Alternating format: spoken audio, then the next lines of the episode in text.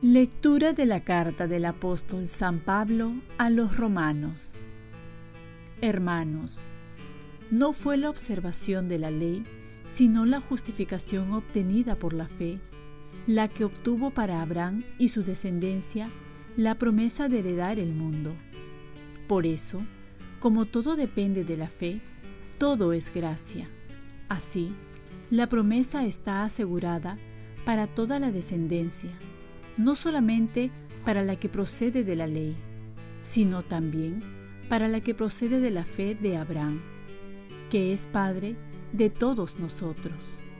Así dice la Escritura, Te he constituido Padre de muchos pueblos.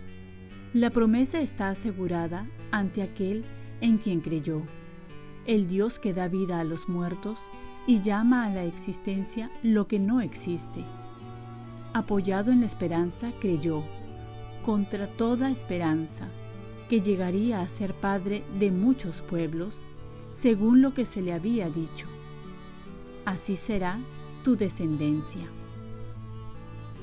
Palabra de Dios. Salmo responsorial.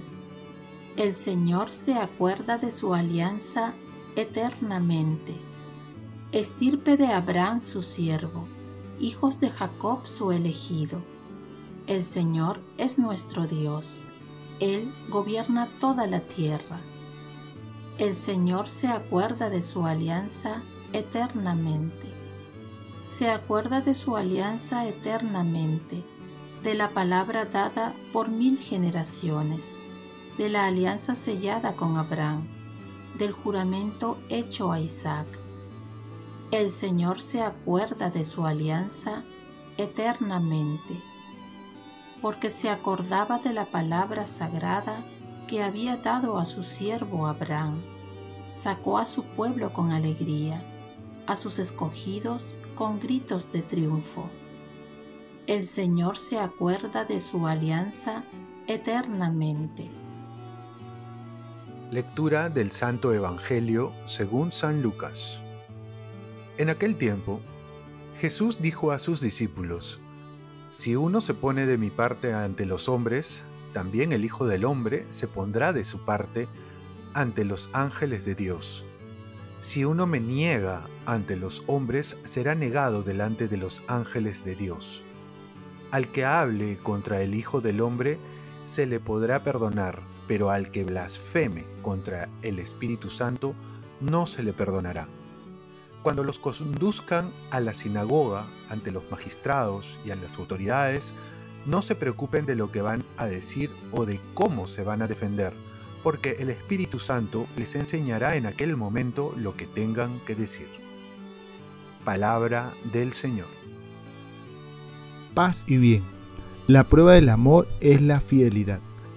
La fidelidad es un valor esencial para el matrimonio y también para nuestra relación con Cristo. Dios es un Dios fiel, que se ha mostrado fiel en toda la historia. Siempre estuvo a nuestro lado a pesar que nosotros lo rechazamos y le fuimos infieles. Por eso San Pablo va a decir, si tú confiesas a Cristo, Él te confesará a ti, delante del Padre. Si tú reniegas a Cristo, Él renegará a ti. Si tú no eres fiel a Cristo, Él permanece fiel, porque no puede renegarse a sí mismo. La fidelidad es lo que identifica a Jesús. El amor de Jesús se muestra en la fidelidad, sobre todo en los momentos más difíciles de nuestra vida. Por ello la iglesia nos recuerda que la referencia del amor conyugal es la fidelidad de Cristo para con su iglesia, que no solo estuvo con ella siempre, sino que dio su vida y le prometió estar siempre con ella y así lo es. Lo que nos debe mover a la fidelidad de Dios no es el temor, sino el ver su amor por nosotros. Y hasta podremos preguntando, ¿cuándo nos ha pagado mal?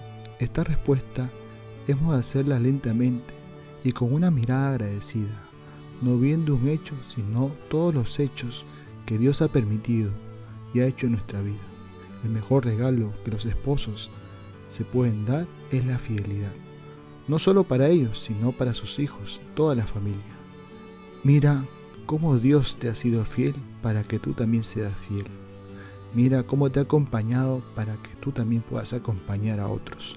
Mira de qué manera y con qué amor te atrajo a su lado para que también atraigas con tu fidelidad al otro. Es decir, Dios nos enseña cómo ser fieles cada día, en cada detalle, en cada acontecimiento. Siempre está ahí, aunque le paguemos mal.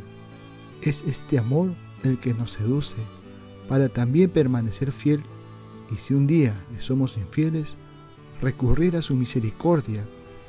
Él es fiel a su misericordia, pues perdona para nuevamente volvernos a Él y permanecer fieles. A un Dios que siempre es fiel. Oremos, Virgen María, ayúdame a ser fiel a Jesús como Él es fiel. Ofrezcamos nuestro día. Dios Padre nuestro, yo te ofrezco toda mi jornada en unión con el corazón de tu Hijo Jesucristo, que siga ofreciéndose a ti en Eucaristía para la salvación del mundo. Que el Espíritu Santo sea mi guía y mi fuerza en este día para ser testigo de tu amor. Con María, la Madre del Señor y de la Iglesia, te pido por las intenciones del Papa. Con San José Obrero, te encomiendo mi trabajo y mis actividades de hoy, para que se haga en mí tu voluntad. Y la bendición de Dios Todopoderoso, Padre, Hijo y Espíritu Santo, descienda sobre ti. Cuenta con mis oraciones, que yo cuento con las tuyas, y que tengas un santo día.